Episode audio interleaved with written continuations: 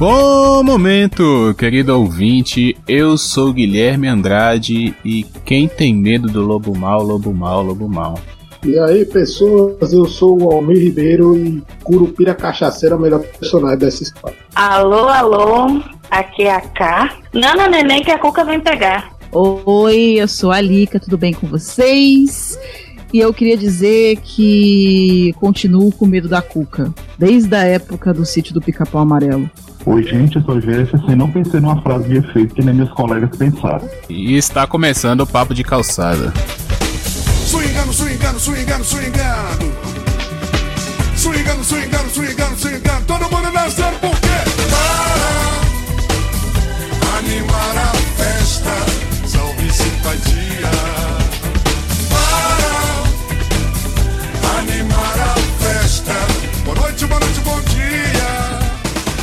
Então, pessoal, estamos aqui para falar de folclore brasileiro. Recentemente, a Netflix estreou a série Cidade Invisível.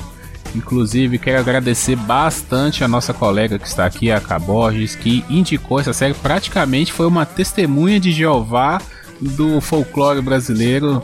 E assisti Estou, estou órfão, acredito que meus colegas aí vão dar a opinião deles também. E reunimos esse time para falar de folclore brasileiro e sobre a, série Cidade Invisível. Eu vou pedir para eles se apresentarem aí, falar de onde veio, né? Todo mundo que veio pela primeira vez aqui.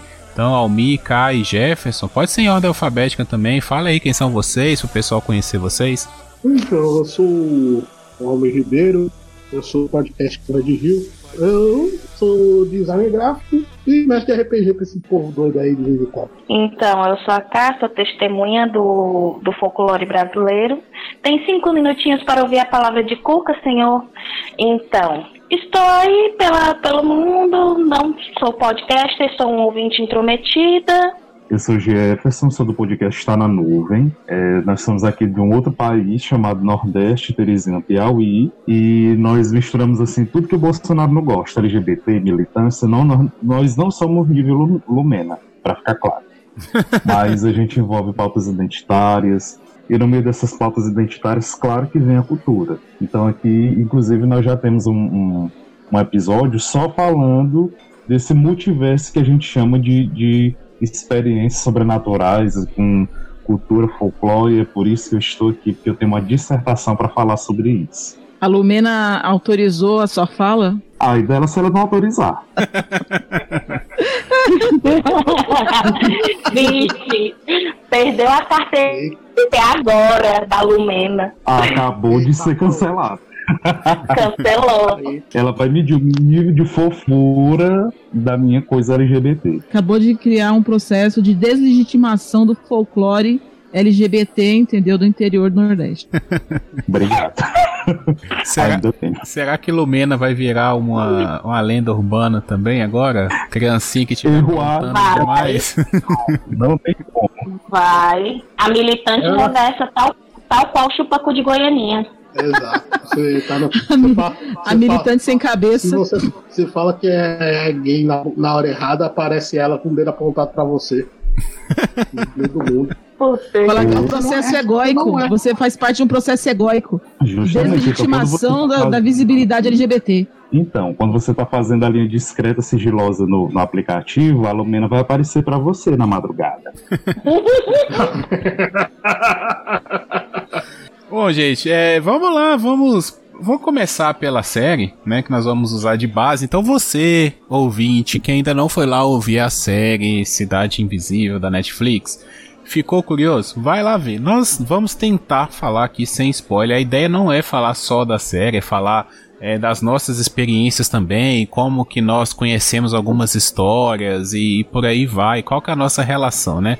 Todo mundo que tá aqui gosta de- desse, desse lance sobrenatural, desse lance de folclore brasileiro, essas histórias, então a gente vai comentar nossas experiências também, mas vamos começar pela série. Acho que quase todo mundo aqui já assistiu, ah, alguns viram tudo, alguns não viram, viram uma parte, mas eu quero começar perguntando para vocês se gostaram aí da, da série, é, o que chamou a atenção pelo que vocês viram, É, como que foi aí assistir essa série pra vocês? Quer começar, Lica? Você que não, não se apresentou ali, porque já é de casa também, né? Começa aí. Então, a, a série, ela me pegou quando pelo. Apareceu, né? O Netflix lá, manda aquelas mensaginhas no e-mail da gente. Talvez você se interesse por essa série. Aí eu me pegou pelos, pela sinopse. Sentei pra assistir com meu filho numa tarde e numa sentada a gente conseguiu assistir quase que metade do, da série toda, né? E assim, é difícil falar sem dar spoiler.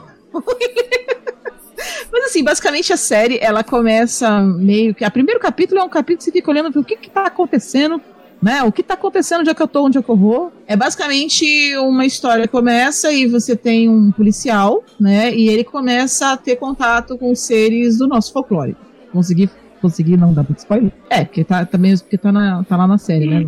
Na, na chamada. E aí, você vai começar a entrar nesse mundo e conhecer como eles estão entre a gente, como existe essa cidade invisível para os humanos normais, ditos não, não seres mitológicos como eles, folclóricos, né? E aí como eles se sobrevivem, né, no meio dessa sociedade moderna. Nossa, eu falei bonito agora. Espero que a Lumena não me cancele. Ai, gente, eu, quero- eu quero dizer que eu, tenho, que, eu fiquei, que eu fiquei assim, eu comecei a assistir, eu não quero falar dos personagens, porque assim, o que foi legal pra mim foi justamente descobrir os personagens do processo. Então quando eu vi o Saci, eu pulava, meu Deus, o Saci! Ele é o Saci! Eu no começo não sabia quem era, depois que dá aquele, né, cai a perna do bichinho lá, a gente fala, meu Deus, o Saci. Aí quando eu descobri a Cuca, minha cabeça explodiu, entendeu? E é bem legal isso. Porque eu tenho, eu te- realmente, eu tenho muito medo da Cuca desde quando eu era pequena. E a última vez que eu assisti agora, eu fiquei com medo e sonhei com ela. Eu costas, e eu meio que tive um sonho com a Cuca, eu fiquei com medo. Só que essa Cuca é muito. Posso falar quem é a Cuca? Ou eu tô dando muito spoiler? Ah, eu acredito Não. que nessa altura do campeonato o o pessoal vai acabar lendo ali e vai perceber também, né? Eu acho que não Ah, tem mas problema. Vai. Todo mundo conhece, a maioria tem, Todo pelo menos mundo a já Cuca, sabe. o Saci, aqueles. Os primeiros ali que aparecem, todo mundo conhece. Eu acho, é, eu acho que o maior mistério é o trailer. Curupira mesmo. Eu acho que só o Curupira a gente deixa, né, pro, pro pessoal aí. Não, beleza, o então. trailer, o trailer está muito ex- explícito, o trailer. Ah, então tá bom. Não, é porque assim, eu sou, eu sou hétero, tá, gente? Mas assim, a minha carteirinha de bi, ela pode ser assinada caso a Alessandra Negrini me queira, né? Porque ô mulherão da porra. E assim, eu fiquei muito, fiquei num conflito interno, porque eu realmente tenho medo da curupira, um medo infantil. E ela fez, e ela faz uma curupira, uma curupira de A cuca, olha de curupira. A cuca, a cuca, a cuca. E ela faz uma cuca assim maravilhosa. Eu acho Sim. muito legal a série. E ela realmente é a manda-chuva ali, a, a dona da porra toda. Você sei vê lá, que todo cara. mundo tem um leve cagaço, mas ninguém fala que tem cagaço. Todo mundo tem pose. Não, a pessoa É, tem ela- pose, mas todo mundo abaixa a cabeça. Ninguém olha nos olhos dela. Vocês perceberam isso? Ninguém olha. Sim, sim. Ela é como se fosse a, a Amanda Chuva Não, que- gatinhos. eu- Todo mundo, todo mundo obedece ela, indiretamente ou diretamente. Todo mundo faz as vontades Uhum. dela. O único que eu fiquei com dificuldade de descobrir quem era foi o Tutu. Apesar que o nome já fala, mas eu tava difícil de relacionar. Depois que eu fui. Mano, eu sei que tem um. Uma criatura do folclore que tem esse nome, mas não, não me lembro quem é. Aí eu fui atrás pra, pra lembrar quem era. Então, e- eu, o velho, o velho seco lá, o homem seco lá, eu, eu não conhecia, eu não conhecia O a corpo história. seco. Eu, ti- é, eu tive que ir atrás depois pra saber quem era. Eu não conhecia nem o Tutu nem o Seco. Você conhece, Jefferson, essa lenda aí do corpo seco? Sim, inclusive tem pessoas aqui na, no Piauí que dizem que aparece na- nas Já matas e tal. É uma pessoa meio que, que é amaldiçoada e que ela não, não- o, o espírito dela nem vai para outro mundo e nem fica nesse. Então ela É. fica num espécie de limbo na Terra e é uma pessoa atormentada que tem a, a, a tipo, meio que a função de atormentar as pessoas na Terra. A, E a aí lenda, que aparece. eu- a lenda que eu conheço do corpo seco é que a pessoa, é, como diz, é uma pessoa tão ruim, tão ruim que nem o inferno nem o céu quis. E o corpo dele, nenhum bicho não, não nem a terra quer consumir, nenhum verme quer consumir. Então É ela Trump. vaga. É o Trump, é tipo o Trump. É tipo o Trump. Então ela fica catavérica e fica andando por aí. E, Isso. e, no- e fica em cima das árvores pra pegar a gente na meio da madrugada. O povo do interior fala muito também que na, nas currutelas de roça sempre acontece do corpo seco. ah, ficar na frente dos carros, e acontece de- do corpo seco levar criança que é mal educada com o pai e com a mãe. É que, aquelas lendas pra intimidar menino pra fazer o que pai e mãe quer. Tipo o homem do saco. Não, tipo o homem do saco é verdade. Sim, sim, sim. Agora eu fico pensando no nível do trauma do pai, nem que sou dessa geração, né? De, de ouvir esse tipo de história pra poder me comportar. Em vez de dizer o inferno da criança, fica quieto. Pronto. Já passou mas por que não fica? Mas não, tem Mas que por que- criar toda uma história como essa, muito pesada. Não, e é, o corpo seco é aquele, ó, o tio vai brigar, não pode mexer não, mas é o tio vai brigar, não pode mexer, sobrenatural. Exato. Vamos lá, é, Almi e K, como é que vocês viram a série aí? Vocês curtiram? Porra, pra caralho. Eu, eu peguei a série no. Lançou, eu acordei cedo. Lançou, eu falei, vou assistir essa porra. Eu terminei a série num dia. Cara, eu também. Foi no tirão, foi Sim. tirão. Eu também, nossa, curti demais. Assim que saiu o trailer, eu já fui divulgando, fui fazendo a testemunha da Cidade Invisível. Olhem, olhem, olhem, vocês têm que assistir, têm que assistir, têm que assistir. Gente, porque não é toda hora que aparece um negócio no Brasil relacionado às coisas do Brasil. Sim. Porque a maioria, o que hypa legal. muito. é, o que hypa muito no Brasil é Slenderman, os negócios gringos, sabe? E, e todo mundo tá perdendo. Tipo, a gente tem muito trem sinistro em território Isso. nacional. Cara, você falou tudo, mano. Você chegou onde eu queria. Eles têm um, eles conseguiram fazer um negócio macabro nacional, assim, entendeu? E eu acho que se tiver uma, uma continuação, continuação do Vai, negócio com ali, vai ser, vai, certeza. eu acho que a gente vai conseguir, talvez, ficar até mais sinistro, assim. Porque isso me remeteu muito à minha infância. Porque criança do interior do norte ali passava um programa na cultura chamado da Catalendas, onde uma preguiça contava a história pro macaco prego. E era tudo assim, desbocadaço nos anos 90. Não tinha esse negócio, ai, que ela sumiu e foi pro céu. Não, é que ela tava chupando o sangue do povo e cantando pra atrair, que não sei o quê. Exato. Me lembrou muito do, da, dos trens crachados dos anos 90. Exato. É não, a cultura dos anos 90 era terror. A cultura dos anos Era. 90 não era qualquer criancinha que assistia, não. É, o- Não mesmo. Até o próprio Castelo Ratimbum, que é um desenho, um desenho, um programa super infantil, mas tinha muito dessas lendas, né? E tinha Sim. muita. Eu, eu, eu conheci muita coisa por ali. Era legal, né? Porque tinha. E dava esses cagaços mesmo, assim, de vez em quando. Eu nunca me esqueço da Dava figura da, da, da caipora. Não sei porque eu tinha meio um negócio, assim, um estranhamento com a caipora do. Mas a caipora, mas a caipora original é um bicho sinistro, velho. Pois é. É, É, Ela não essa, é aquele. isso. É, essa versão que eu conheço, se vocês me permitem. À vontade, eu vontade.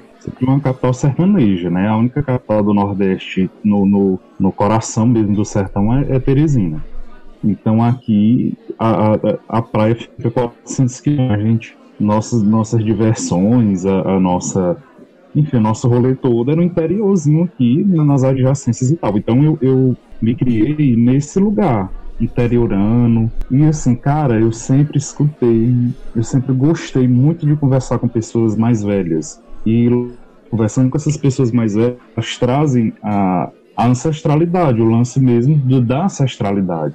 Né? Então, muito da mitologia indígena, que infelizmente pela colonização foi se perdendo, eu ouvi dessas fontes orais. E hoje eu, eu me sinto uma pessoa muito feliz quando eu paro para e vocês comentando, eu fui pensar, né? Tinha-se essa referência ao Castelo Ratimbum e tal e tal, e eu ouvi isso direto da fonte, né? De quem herdou essa, essas conversas e tal. E confesso para vocês que tem um sobre, se vocês quiserem, depois eu posso contar. Então, assim, a, a, vontade, velho. muita coisa do, do- dos encantados, sabe?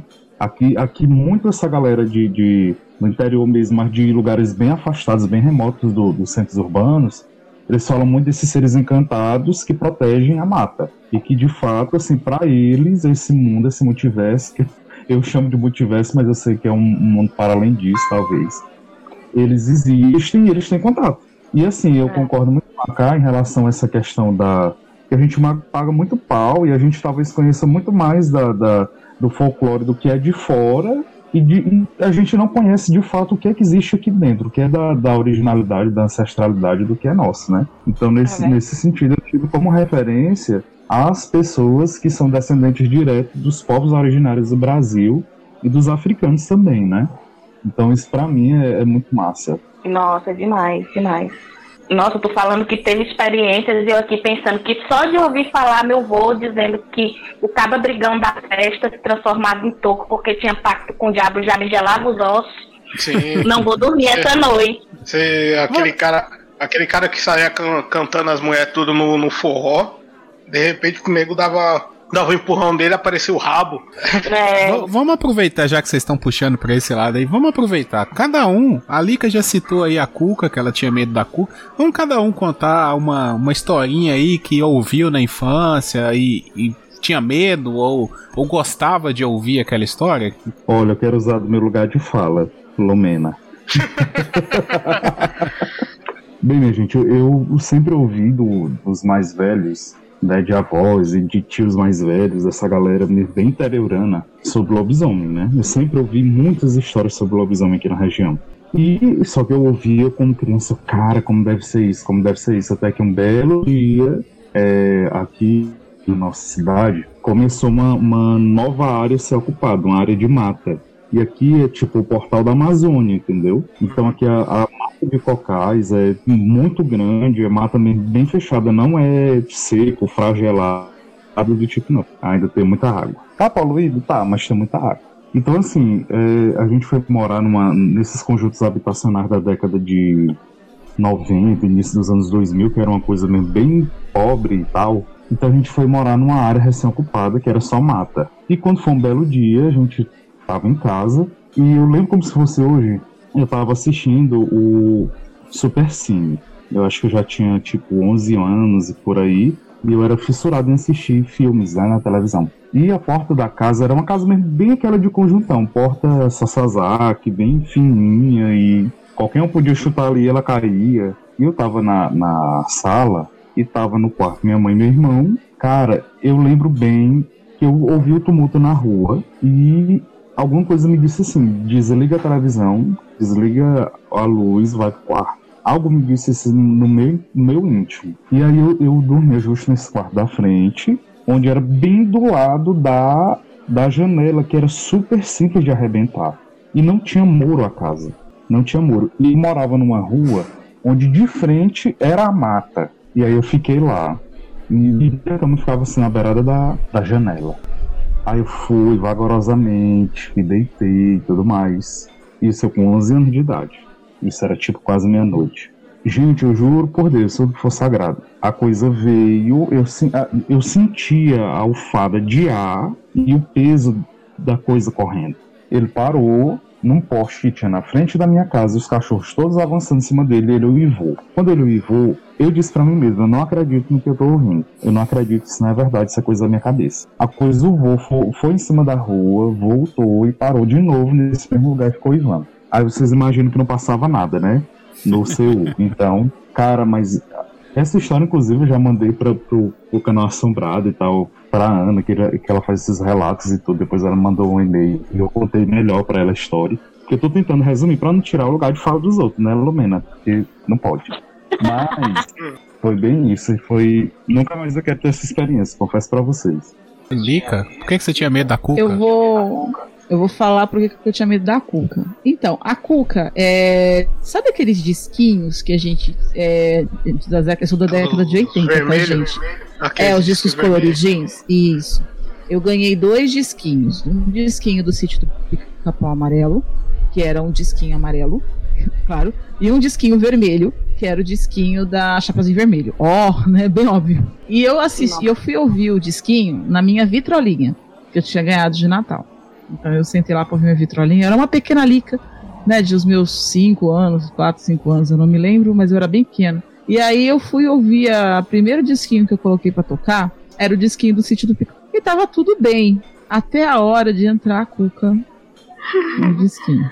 Meu amigo, eu nunca desci tão rápido as escadas do meu quarto, assim, quase caindo, chorando, e eu não queria voltar mais de- pra desligar. E a minha mãe, eu lembro que a minha mãe, isso ficou marcado em mim, que eu chorava desesperado, falando que a Cuca ia voltar, que ela ia me pegar e etc. Coisa de criança. Minha mãe teve que tirar o disquinho, eu não queria nem guardar no meu quarto, ela teve que doar o disquinho, sei lá o que ela fez com aquele disco do inferno. É, E depois aconteceu a mesma coisa com o disco da, da, da Chapeuzinho Vermelho. Então eu sou uma cagona e foi isso. Quando começou a cantar o Sou Lobo Mal, eu, e eu também fiquei cagada. Só que aí eu sonhei com a Cuca. E depois a gente tinha os, tinha os programas do sítio do Pica-Pau Amarelo. E toda vez que a Cuca aparecia, eu, fica, eu tinha pesadelo. E aí eu, minha mãe começou a não deixar mais eu assistir a, pra não, não ter pesadelo. E, enfim, não é, né, não é nada sobrenatural, mas é só uma história de cagaço mesmo. Só que o que me deixou chocada é que eu assisti a série agora, e por isso que eu falei que eu sonhei com ela. Eu, eu sonhei com ela de novo, né? Eu falei assim, pelo menos era a Luciana Degrini, né? Não era um, um jacaré tosco cheio de, cheio de enchimento, né? Sambando na minha cara. É, Se agora a Cuca quiser pegar forte, tu, de- tu quer. Então, é a Alessandra Negrini. Eu até, eu ia até pensar em não correr, assim, sabe? Tipo assim, eu sou, sou hétero, mas faria? Faria. É faria. o famoso vem em mim, vem em mim. Cara, mas eu tenho muito cagaço. Eu não acontece. consigo nem lembrar dos sonhos. Eu lembro que eu tô, eu lembro que eu tô desesperada. Eu acordo desesperada. Então, assim, faltam dois episódios pra eu terminar de ver a série, que eu falei que eu tô com medo de assistir pra ficar órfã, né? Eu, eu sempre, eu sempre faço assim. Quando eu gosto muito de uma série, eu seguro os dois últimos episódios pra ir vendo aos pedacinhos. pra dividir até, Uhum. né? Sofrer tanto. Mas eu confesso assistir a série, eu sonhei com a Cuca e eu, te- eu acordei no meio da noite, não mijada, que eu acordava quando era criança, mas suada e assustada. E eu falei, caralho, mano. Eu tenho medo da Cuca oficial, assim, real oficial. Slender é meu caralho, meu negócio é a Cuca. Isso. É, eu sempre fiquei com a pulguinha atrás da orelha. Não aconteceu nada comigo. Muito bom, e nem quero que aconteça. Tá ouvindo o mundo? Está ouvindo o universo? Obrigada.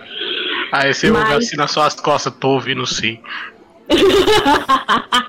é igual o Chaves quando, quando o gato da dona Clotilde Mia. Ele começa a se vender igual doido. Ai, não, mas eu ficava intrigada com o negócio da história do boi tatá. que O povo falava que era uma cobra que se movia embaixo da terra, que não sei o quê.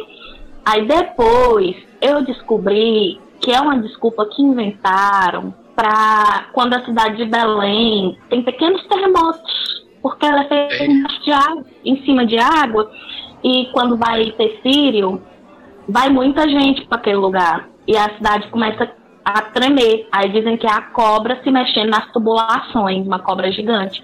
E eu nunca entendi porque o nome dela era Boi Tatá, se era uma cobra. Eu sempre ficava, boi, cobra, cobra, boi. Isso, eu também sempre Mas é tudo junto. É, é- é porque é tudo junto, é boitatá. Pois é, eu ficava. Não é separado. E, e é bom que você ainda continua acreditando nessa historinha aí que o povo da da cidade conta pra cobra gigante que, vo- que mora lá. Pois é. Minha mãe falava que no. Minha, minha família é parte da Bahia. Ela falava que um tio meu, não sei qual, da- qual, qual tio foi, um tio distante, tinha uns cantos lá no. Tem uns cantos no Brasil, na costa do Brasil, que tem umas grutas, que os caras não sabem qual é o final dela. E esse tio meu falou que viu uma vez uma cobra gigante sair de uma gruta dessa aí. Pois é, era boitatá migrando. Não, não, porque boitatá, não, é, isso. Tem a lenda de duas cobras. Tem a boitatá, que é a cobra que cospe fogo pelos olhos. E tem uma outra que é uma cobra gigante que vive numas- nas grutas do, nos litorais do Brasil. Um é uma serpente gigante, uma, uma de água, a outra de terra. A ideia é essa. A ideia, a ideia é apavorar todo mundo mesmo. Exato, exato. Você tá, você tá na no mar, você tá fudido. Você tá na terra, você tá fudido também, velho. É, se correr o bicho pega e se ficar o bicho come. Cara, é, na família do meu pai, tanto o meu avô quanto a minha avó, eles adoravam contar história. E a minha avó contava muito bem história de assombração, essas coisas assim, sabe? Na época, sei lá, final dos anos 90, início dos anos 2000, a gente não ficava tanto assim vendo televisão, até não tinha muita coisa pra criança na televisão à noite. Então era a tradição sentar assim, todo mundo ia jantar, ficava ali sentado, minha avó fumando cigarro, todo mundo fumando cigarro junto com ela, né? Aquela fumaceira dentro da cozinha. Você também tava fumando cigarro? Sim, é, de tabela, né? Aí. Passivamente. É, e aí ela contava, sabe? Contava muitas histórias. Mas eu me lembro muito é, do meu avô também. Ele contava a história da mula sem cabeça. Eu não vou saber assim exatamente a história que ele contava assim, porque eu era muito criança nessa época. Tinha, sei lá, uns 6, 7 anos de idade. Mas eu me lembro dele contando, sabe? Do, ele contava muito legal, assim, a forma que ele contava. Ele fazia as vozes e tal. Era bem legal, sabe? Ele mudava o tom de voz, assim, pra dar suspense. E a gente ficava com medo, sabe? Eu ficava imaginando, assim, as, as cenas que ele descrevia. Então eu me lembro muito disso, de, de ouvir essas histórias, de é é uma parada legal, assim, da minha infância, sabe? Traz, traz boas recordações. E a Lika contou aí do CD que ela, que ela tinha lá, que ela teve. Do disco, respeite. Isso, do disco, exatamente. Disco. Cara, Disquinho, disquinho colorido. Peraí, CD não. Respeita o que que é roots. cara, eu acho que eu já ouvi alguma coisa dessa. Não sei se foi na escola, não sei se foi em casa, quando eu era muito pequeno. Mas eu lembro que dava um terror, tipo história do, dos, do lobo mal, história, umas histórias assim, Sim. sabe? Bem, bem cabulosas, assim. É. Nenhuma dessas histórias acabava bem. Todo mundo se fudia. É verdade. E tinha um negócio que antes os disquinhos vinham nas, re- nas revistas, como brinde. Aí depois, o Senhor do Baú da Felicidade botou como Sim. um brinde para os carnês. Ou seja, minha avó ganhou um montão desses. de- na época era cassete. Um montão desses cassete. E as histórias todas sinistras. Só terrores noturnos. É por isso que a criançada mijava na câmera, é de medo. Hoje em dia é de tomar refrigerante. Não, Antigamente era de cagar. não, a sua mãe começa a cantar pra você. Boi, boi, boi, boi. Boi da carapeta, pega essa criança que tem medo. Mano, você fala, caralho, minha mãe tá mandando um boi vir aqui atrás de mim, velho. Que que- Tá querendo te fazer dormir tá querendo mas- te assustar? Não, e o pior é quando canta lá, é Nana Nenê, que a Cuca vem pegar, a mamãe foi na roça, papai foi trabalhar. Quem que tá cantando? É a Cuca! Fudeu! Vocês já me fuderam aqui. Botei o disquinho aí pra quem quiser lembrar. Depois põe lá no feed pro pessoal o link do disquinho. disquinho do cara. Não, não era assim, cantar, sei lá, eu sou o lobo mal, lobo... Não, era eu sou o lobo mal, lobo mal, lobo mal. Nossa, era, um, era, era amedrontador. Os caras botavam uma voz ali e a Cuca, ela dava uma risada tipo. Nossa, É. era um Do cadastro. lobo, mal, do lobo mal tinha aquele negócio. Eu vou rugir, assoprar e assoprar, que não sei o quê. Aí no fim, aí lá baixinho os porquinhos chorando. Ah, não, é, não, não. Isso. É, não tinha trauma nessa época pra criança, não, mano. E a Uma Cuca, coisa ela assim ria e botava as crianças no caldeirão e ria, e ria aquele riso maquiavélico, nojento. Horrorosa aquele jacaré Exato. maluco. Foi o primeiro caso de vacina chinesa. Você só. Era tenso, velho. Ei, mas, mas assim, hoje convivendo com meus sobrinhos, né, galera que consome youtubers, eles são muito viciados, não só meus sobrinhos, mas outros coleguinhas muito viciados em canais que tratam de, de coisas sobrenaturais. Então, esse legado aí ficou, ele existe, ele Não. continua. Mas ficou, mas é muito sem vergonha. Os caras me pegam uma arma de airsoft pra entrar na casa. O demônio vai ter medo de arma de airsoft? Vai se fuder. Né? E desacredito. Não, e o negócio é que hoje tem como você dar um Google e saber que a maioria das coisas é fake. Antigamente não, ele só botava a porra lá do negocinho da fita cassete, do disquinho, do, do CD, quando surge o CD, pra tocar e te deixava sozinho. Se diverte aí, se entregue e me deixe em paz. Era isso. Eu vou aqui com sua mãe e já volto, hein? Não, Durma. é- antigamente a gente tinha medo de qualquer coisa. Se o homem do saco mesmo não era nada sobrenatural. Porque todo lugar, pelo menos aqui no interior, sempre tinha um homem catando lixo, sabe? Passava Tinha um ruas coitado, catando né? papel, é, sabe? Catando alguma coisa ali. E era o homem O do tal do vendedor itinerante. O, o vendedor itinerante. Exato. É, Era o jeito da mãe da gente botar medo na gente pra gente não chegar perto deles, porque a gente ficava solto na rua, né? E é- era o jeito que ela tinha, porque, nossa, eu tinha medo do homem do saco, eu tinha medo do bêbado, depois eu descobri que a gente Ah. não faz mal pra ninguém. Depois a gente tinha medo do. Não, não, o, o, a, a Lica como eu é aqui de Sampa, né? E aqui, aqui em São Paulo a gente tinha o palhaço da Kombi. O palhaço da Kombi, eu estive nele, Kombi. mó medo do palhaço da Kombi, cara. nossa. Roubava as crianças tudo, é, É, horror. A Kombi, era a Kombi de palhaço que via criança na rua vendendo. Eles atraíam as crianças com vendendo Ah. bola. Pra vender os órgãos Ah. delas. Exato. É o que devia Não. acontecer Sempre realmente, né? teve- Deveria. Aqui, aqui, em, aqui em Teresina, é, teve uma, um hype, assim, tem hype de vez em quando, de, de pessoas com carro preto. Não sei porque que pessoas psicopatas, elas têm essa coisa com carro preto. Mas aqui sempre teve esse hype, vez por outra, passa assim, dois, três anos, sempre tem o hype da pessoa do carro preto, que vai pra porta de escola pegar criança. Aqui Isso. geralmente acontece.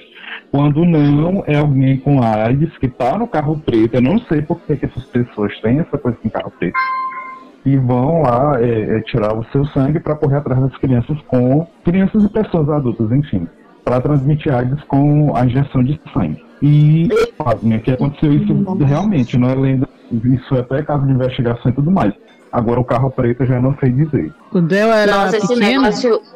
Esse Pode negócio da AIDS é muito real. Em todo lugar do Brasil teve. nossa, Sim. quando eu era criança, o, tinha uma, eu, eu dormi na casa de, eu dormi às vezes na casa de uma amiguinha minha, e ela tinha, a mãe dela tinha um, um costume bizarro assim na hora da gente dormir, ela contava uma historinha e depois ela virava pra gente, apagava a luz e falava assim: "Não pensa no diabo que o diabo aparece". Nossa! A mulher já tinha contado a música da Cuca pra gente. Apaga. Ela já tinha. Não, mas ela nunca contava uma música, uma história boazinha. Era sempre uma história de cuca, era sempre história de folclore. Era. E era. Não, não mentira, não era a mãe dela, era a avó dela que vinha contar a história. Mas ela fazia outras coisas.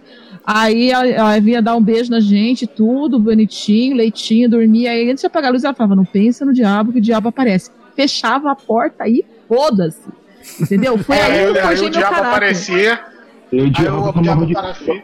Não, aí o diabo aparecia e falava: Agora eu vou contar outra história pra vocês, crianças, que agora vocês vão dormir. Porque, ah, sabe aquelas casas, eu não sei, é casa de é casa paulista mesmo, você vai entender. Sabe aquelas casas de terreno de 5 por 20? Sim.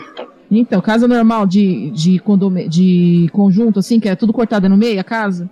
Então, Uhum. assim, você tem a. Você tem o quarto, geralmente o banheiro fica longe do quarto da criança, né? Aquele corredor comprido. Aí você tem a sala, tem a cozinha, tem tudo isso chegar no quarto. E aí, quem que conseguia ir no banheiro à noite? Fala pra mim. Porque Mijava nunca na tinha luz no cama. banheiro.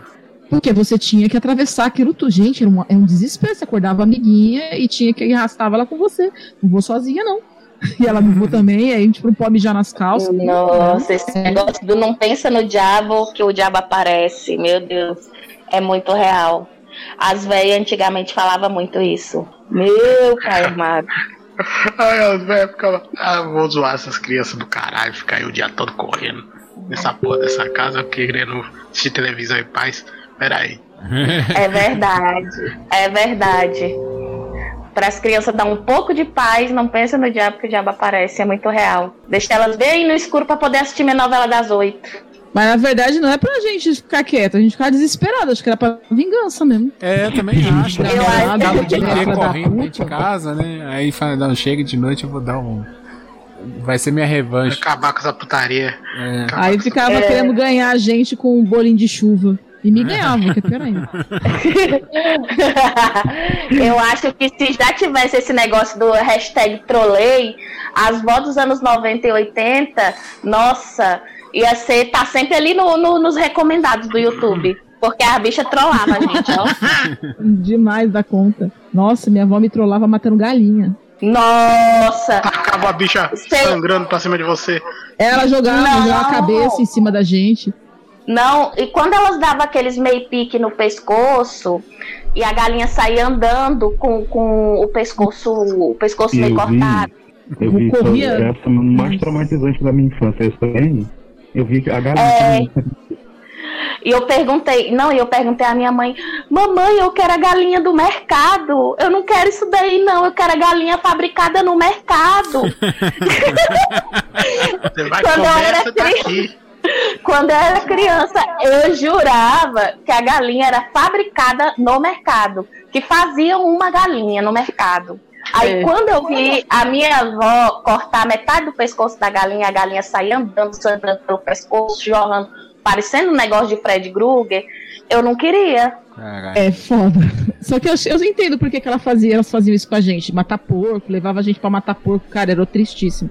Tio, o porco chora que nem bebê, mano. Eles cortam o É. pescoço, Ora, sem sangrar. E o grito. Não, é horrível. Isso aí Só é- que eu acho que. Isso daí era pra criar coragem na criança. Pra... É, que a que gente você tem que come? aprender desde pequeno como é que faz, porque como é que você vai comer depois? Porque ah, hoje em dia você vai no mercado, mas até pouco tempo atrás, pelo menos em São Paulo era assim, chique era a pessoa que ia pra feira, você lembra, Almir? Que a mãe, que a gente Sim. voltava e a mãe tava com a sacola com o pescoço, porque você Gente, tinha que é matar a galinha pra comer. Era, era o jeito, então você tem, que, você tem que botar essa coragem na criança desde pequeno, então a gente era ensinado a matar. Entendeu? Eu, e assim, Nossa. eu não mato, porque eu prefiro não ser apresentada pra minha comida. Mas se precisar, eu não tenho problema nenhum em meter a faca no pescoço de uma galinha. Ah, o único impacto que eu tive assim foi com a minha avó mesmo, que ela não era vegetariana nem nada, porque o a único bicho que eu via na feira era aqueles pintinhos coloridos, que no fim do dia tudo bem, eu acabava matando ele de amor. O rato Mas. levava embora, né? É, não, filho, ele sumiu, ele fugiu, deve ter voado, o pintinho. Mas a minha avó foi muito escrota nesse dia, velho. Mas é realmente isso mesmo. Aqui a gente tinha essa parada com, com animal. E aí entra mais uma lenda, não sei se é lenda ou se é verdade, é que por exemplo, você ia matar porco, matar galinha, se você ficasse com dó, ele demorava mais pra morrer. É, Então, é, meus avós criavam um porco em casa. E, e já fui lá várias vezes ver matar e tal. E eles eles falavam, sabe? Ó, não pode ficar com dó, não. Aí você tinha. É tipo aquele negócio que a mãe da gente batia na gente e falava pra engolir o choro, sabe? Era mais ou menos isso. Era mais ou menos isso. Você via matando, mas você não podia ficar com dó, não. Senão aí eles ainda falavam, ah, você tá com dó, por isso que não tá morrendo. E é feio, cara. É muito feio o porco morrendo. Nossa, velho, essas lendas aí, o, o Cidade Invisível não conta. ah, quem Não. sabe numa segunda temporada, né? Vem a terceira temporada. Exatamente. Né, numa terceira temporada, porque na segunda, logicamente, tem que aparecer o Chupacu de Goianinha. que é um serviço aos quarentenados. Ia ser tudo. Ia ser tudo. Tudo Então, então puxando aí pra uma, uma expectativa da segunda temporada, é, o que, que vocês esperam aí pra segunda temporada? Porque essa primeira foi bem fechadinha, né? Apesar de ser sete episódios, parece pouca coisa, mas eles desenvolveram um arco bem legal, bem completo. O que, que vocês esperam aí pra, pra segunda temporada? Cara, é difícil, é difícil pensar, porque porque pra, tem muita criatura no Procore, mas como você vai encaixar ela? Eu acho que não vai ser mais no Rio de Janeiro, provavelmente não vai ser mais com aqueles personagens que estão ali, é capaz que apareçam, mas que eles não vão ser os principais. Eles vão trocar de região. Tem essa também. Entendi. Penso eu que. Eu não sei como falar isso sem dar spoiler. O cara era filho do Boto. Boto. E aí ele foi e morreu. E penso eu que ele vai tomar o lugar do pai dele. Que seria o lógico a se acontecer.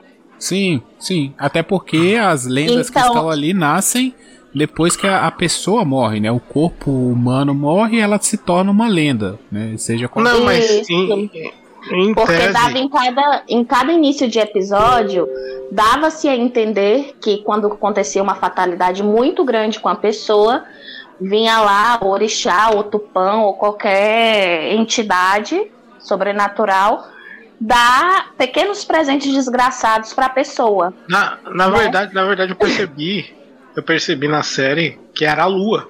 Pode ser? Todo mundo morreu no luar. Todo mundo, todos os personagens caíram no luar. É verdade. Menos a, a Yara, né? Que foi no mar, parece, sei lá. Então, mas, Mas tava, era mas noite, tava a lua. Era noite, é. Era noite, Era era, noite. noite de lua cheia. Ah, pode ser, pode ser essa também. E como, tipo, o Boto, como o Boto não é um personagem do sul, é um personagem do norte, talvez Ah, possa ter essa abertura de migrar pro norte. É isso que eu fiquei pensando aqui. Acho que seria muito interessante eles fazerem um passeio na, no folclore das regiões, que varia muito, né?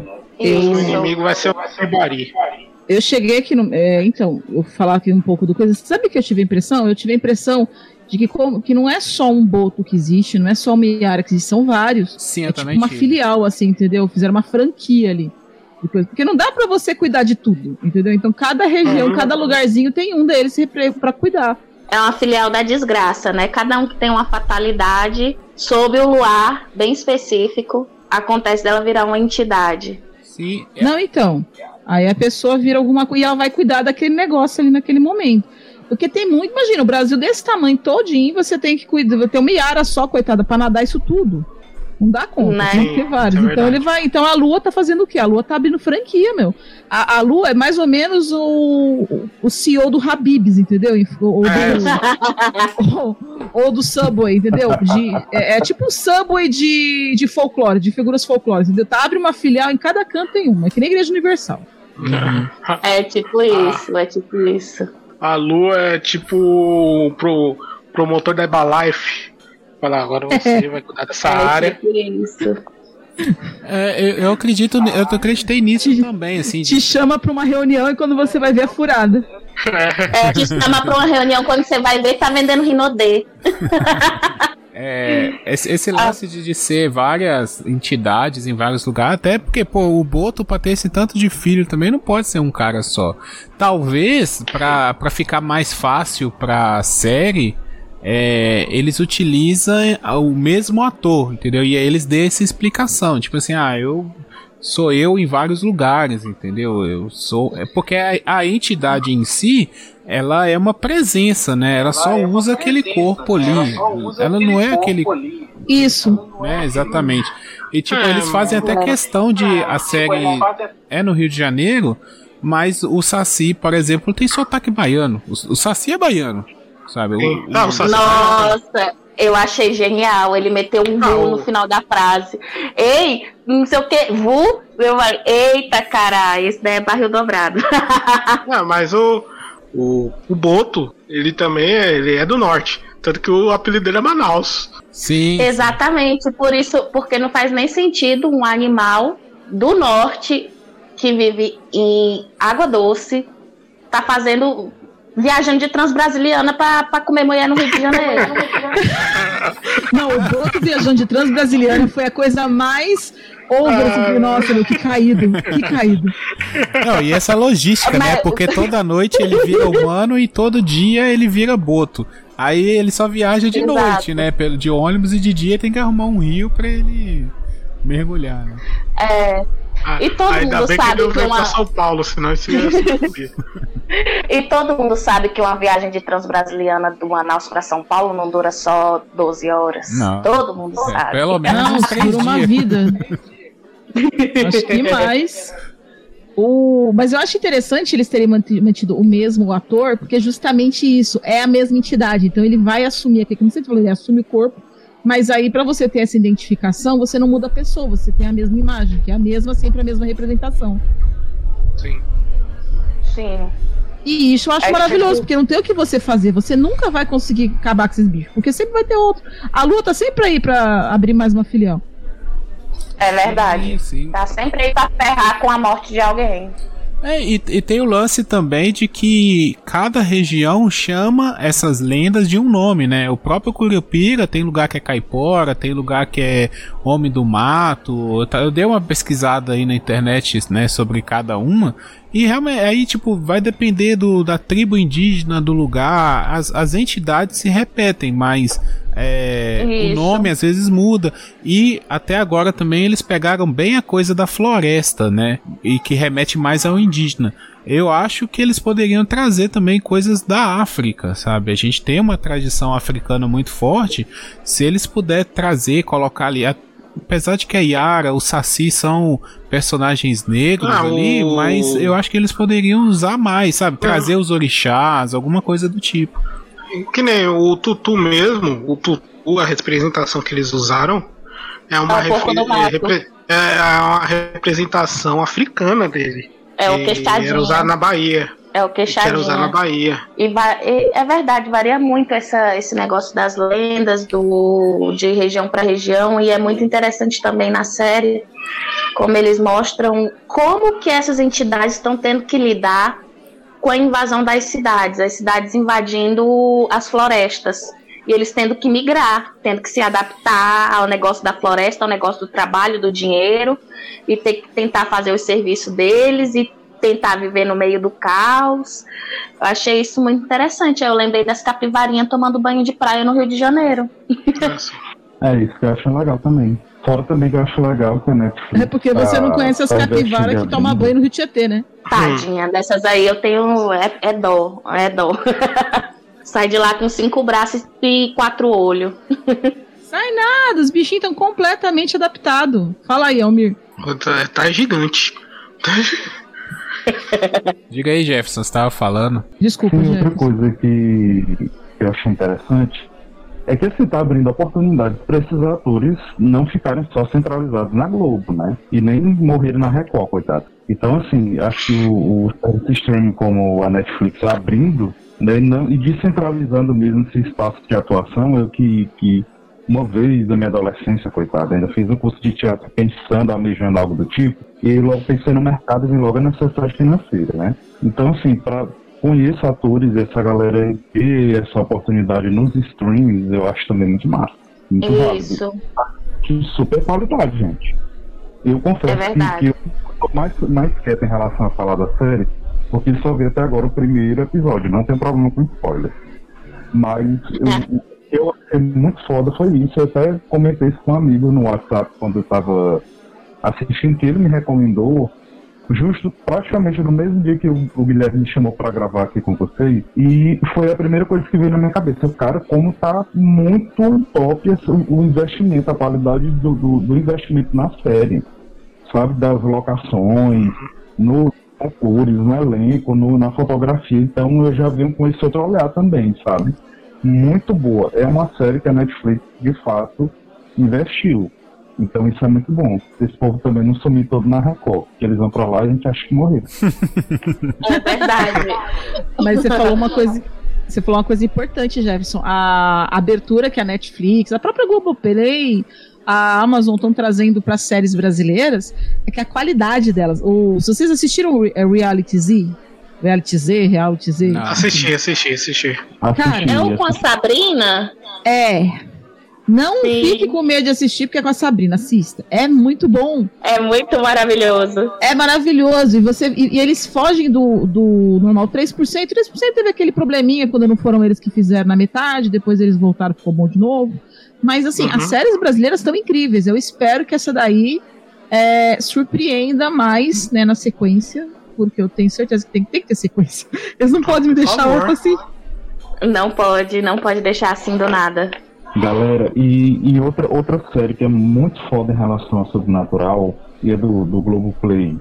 E aí vem isso. Quando, o que chateia é que quando a galera quer investir, eles fazem uma coisa muito boa. Desalma, o Desalma é muito Desalma boa. é Eu muito recomendo foda vocês também. assistirem. É muito foda Desalma. Sim, sim, assisti também, é muito boa. Só que a Desalma, eu tava até comentando isso no chat com o pessoal. É, a Desalma, ela perde um pouco pra Cidade Invisível no quesito empatia, porque ela trata uma lenda folclore é, Ah. ucraniano, né? Ucraniana. Não, não, não, não é por causa disso, não. É porque é o povo do sul. É o povo do É, sul. Aí todo mundo já fica meio assim. É isso aí. Eu não queria dizer, eu não queria ser xenofóbico, a Lema tá me assistindo, ela tá sabendo o que, que eu tô fazendo. Então, eu tava até com medo de gravar aqui e ninguém entender o que eu tava falando, porque ela me Ó, traumatizou. Jefferson. Pega a visão grandão, hein? Vou te passar a visão. Perceba que esse é movimento egóico, entendeu? Voltado pra si, entendeu? Sem olhar para o outro, dentro de uma estrutura patriarcal, entendeu? Social, entendeu? Que nós somos- é uma- Parece que eu mergulhei no DCE e fiquei lá. Tadinho. Nossa! Parece que você foi abrindo, foi abrindo Aurélio, sabe? Da desconstrução da estrutura patriarcal das, das dos estabelecimentos fatídicos dos movimentos egóicos que se, se, se voltam contra a, a mulher enquanto ser humano, enquanto mulher preta. É. Pronto, falei. A- É, que pro vendem secos e molhados. Aí Exatamente. ela foi pro Planalto, tava no Planalto discursando. São só questões e sugestões, porque opiniões não cabem no seu calendário. São só questões e sugestões, porque opiniões não cabem no seu calendário. Pessoal, antes de ir pro nosso momento cultural, quero agradecer aos nossos padrinhos. Muito obrigado ao Danilo de Almeida, lá do Já Ouvir Se Disc do Doublecast, a Jaque Rosa, ao Pensador Louco, lá do Teatro Escuro do Pensador Louco, e ao Renato Amorim. Muito obrigado por vocês contribuírem com o nosso podcast. E lembrando, para você que nos ouve e não contribui, gostaria de contribuir, basta acessar padrim.com.br, procurar pelo perfil do Papo de Calçada ou também pelo PicPay você pode fazer a sua doação. É, esse esse valor doado nos ajuda bastante aí a financiar os nossos projetos e também temos recompensas para as pessoas que nos ajudam. Então, muito obrigado a todos que estão contribuindo e agora vamos para o nosso momento cultural. Quem gostaria de começar indicando aí pra gente?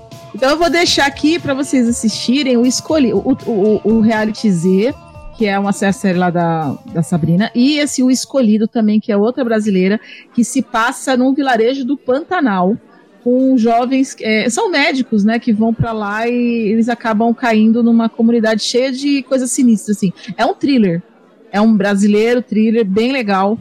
É, são duas temporadas, são 12 episódios, é rapidinho e eu super recomendo. Eu, eu tenho uma é- não é difícil de achar. No YouTube tem a maioria dos episódios, que é o Contos de Edgar, que é as histórias do Edgar Allan Poe é, numa visão brasileira, como se passassem na no centro de São Paulo. E é muito foda.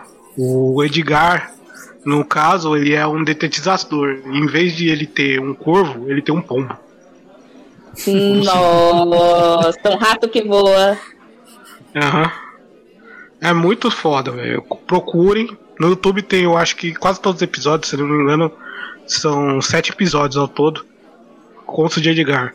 Kai Eu, Jefferson. a, a minha, a minha indicação é o canal Assombrado e as histórias assombradas da Ana, porque assim, tem muita história louca, assim, muita coisa do folclore brasileiro, inclusive, que são relatos de experiências que as pessoas mandam e ela vai relatando, né?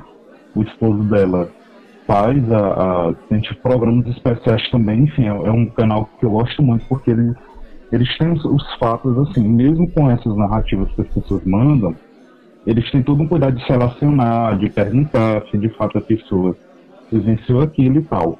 E tem histórias assim muito massas. Eu quando paro para ouvir, para assistir os vídeos, eu fico assim horas e horas e horas ouvindo. Eles é, é muito massa. Boa. Ah, eu gostaria de indicar o que eu já mencionei no começo do programa. Tem no YouTube, creio que tem todos os episódios, o Catalendas, que é tipo um teatrinho de fantoches contando todas as lendas do Brasil, né? Não todas, mas tem uma, uma bela. Como fala? Um belo buffet para você se servir à vontade. Às vezes é sinistro, teatrinho de, de fantoches. É, mas pense que é uma preguiçinha fofinha lendo um livro para um macaco prego. E eles dois conversam assim, os episódios duram assim, tipo, 15, 20 minutos no máximo. E é um negocinho gostoso de assistir, que você fica meio que. Ah, que legal, assim que eles contam a história no norte, no nordeste, não sei o quê. Aí tem vários episódios sobre como que a luz chegou no mundo, como que, curiosamente, foi através de um tatu, tá? Como que foi um tatu, levou a luz ao mundo. É, contam como Tupã deu os poderes especiais pro pessoal da tribo, conta um monte de coisa. É bem lúdico, às vezes bem sinistro, os teatrinhos de bonecos, principalmente na história da Matinta Pereira, que eu nunca vou esquecer. Mas é bem bacana, é bem legal. Tem uns episódios, claro, que você não pode assistir com seu filho, se você não tiver, mas tem uns episódios que é bacana assistir ali com a cria, sabe? É bem legal. Matinta Pereira é pesado, viu? Eu, eu lembro muito dessa lenda. É muito pesada. Eu comparo com, a, Pesadíssima. Como, com o assobiador. A lenda da também é muito pesada, assim. A Matinta Pereira e a, a Pisadeira, meu pai amado. Evitava comer muito, para bicha não vir. Boa. É, Eu vou só reforçar aí a indicação do, do Desalma. Eu gostei muito dessa série também. Até gravei um TV 15 polegada aqui pra tá no nosso feed. é, junto com a Mariana, minha esposa. E gostei bastante, assim. Como eu disse, pra mim não teve tanta empatia como Cidade Invisível, mas eu gostei muito. É, e tô esperando também uma segunda temporada. Não sei se foi minissérie ou não, mas ficou bem legal. É, pessoal, muito obrigado, tá? Acho que o episódio rendeu bastante, foi bem legal trocar essa ideia com vocês, contar histórias, falar um pouquinho da série também, né? As impressões. É, eu tava já querendo convidar vocês há muito tempo já, desde que eu conheci cada um. Falei, não, tem que trazer esse pessoal. E acabou que convidamos todo mundo num tema que, que casou certinho, todo mundo gosta de falar. Então foi maravilhoso. É, muito obrigado mesmo. E agora façam aí pra, pra galera indicação do podcast de vocês, de algum conteúdo que vocês é, produzem ou quem não, né, não produz é, um podcast ou nada, faz também um, um recado final aí, um agradecimento, sei lá, qualquer coisa que quiser deixar um recado final pra galera aí. Vamos por ordem alfabética de novo. O Almir começa pra gente. Opa! Antes de tudo, brigadão, Gui, pela, por ter chamado aí, pelo, pelo papo da zoeira. E, com, e eu, vocês encontram no podcast Curva de Rio, no, no portal Curva de Rio, curvaderio.com.br, lá falando loucuras e aneiras. Ou no Pensador Louco, de vez em quando eu escrevo um conto ou tô lá enchendo o saco do Pensador. Eu, e aí pelo Telegram. Pelo Telegram você vai me achando. Eu tô aí, Arroz de Festa Podcast. tá certo. Cá, suas, sua, Fala agora. Ah, suas redes sociais, seu- seus projetos aí. gente, o único projeto que eu tenho é sobreviver. né? E.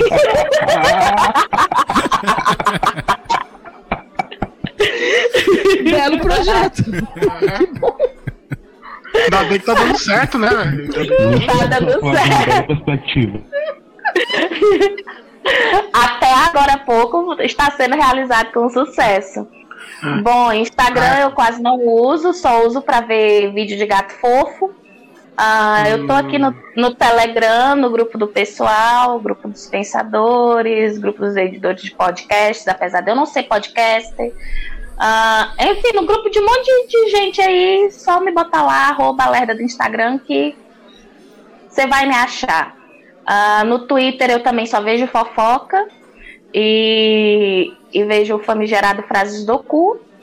E é isso. E ouço os podcasts dessa galera aí, que eu também sou ouvinta. Valeu. A gente, obrigado, obrigado, Guilherme. É, foi maravilhoso. Nós temos, quero fazer essa indicação, né? Um jabá básico aqui. A gente já tem um no na Nuvem Podcast, que é o meu podcast, junto com a Stay Sinistra, a Lorena e a Kaliane, minhas amigas maravilhosas. É, e a gente já tem o, o sétimo episódio, é sobre esse multiverso, como a gente chama carinhosamente, esse mundo meio que encantado e a gente relata lá nossas experiências e tudo mais. E vão lá, também no, no Instagram nós estamos lá como tá na Nuvem Podcast, interage com a gente. Não tem só militância, nem só cancelamento. Obrigado, Lumena, sua participação hoje aqui foi fundamental. Eu ter que toda hora estar justificando que a gente é um militante, mas o militante se chama escroto. É, e é isso aí, galera. Valeu. Eu queria. Primeiro eu vou pedir desculpa. que eu zoei isso, Jefferson. Eu sou feminista, tá, Jefferson? A gente tem, eu tenho um podcast que ele é um podcast feminista. É, só que a gente faz isso de uma forma bem leve, né? Vai jogando os assuntos, mas ele chama Me Julguem justamente porque a ideia é tudo que a gente não pode, dizem que, a gente, que uma mulher não pode falar, a gente vai falar. Então ele chama Me Julguem. É, vocês encontram a gente lá no www.mejulguempodcast.com. Eu tô, eu tô lá com a Cris Navarro. E eu também tô lá no Omega Cast, que você me encontra no, é, no omegastation.com.br, é, falando sobre cultura nerd e, e papos aleatórios também. É, e vocês vão me encontrar lá no Twitter, onde eu mais uso, que eu gosto mesmo de uma treta, é arroba K. E se você quiser me encontrar lá no, no Instagram, eu pouco uso, mas estamos por lá também, que é arroba lica com C underline mu. E é isso, assim. Né? E, por, e tô bem pela, pela atmosfera aí, que é também só arroz de festa, onde me chamar eu vou. Ruim de chamar que a gente vai. Cuidado com esse licamu com K aí que pode pegar mal também. É, esse é o problema agora, né? Licamu com K. É, tô sendo cancelada, meu Deus. tá certo. Galera, mais uma vez, muito obrigado, tá? Obrigado a todo mundo que nos ouviu também, chegou até aqui no final desse episódio. Quem quiser encontrar o Papo de Calçada nas redes sociais é arroba Papo Calçada, Twitter, Instagram e Facebook. Agora nós estamos lá no portal Bookstime Brasil, então acesse lá bookstimebrasil.com.br barra Papo Calçada.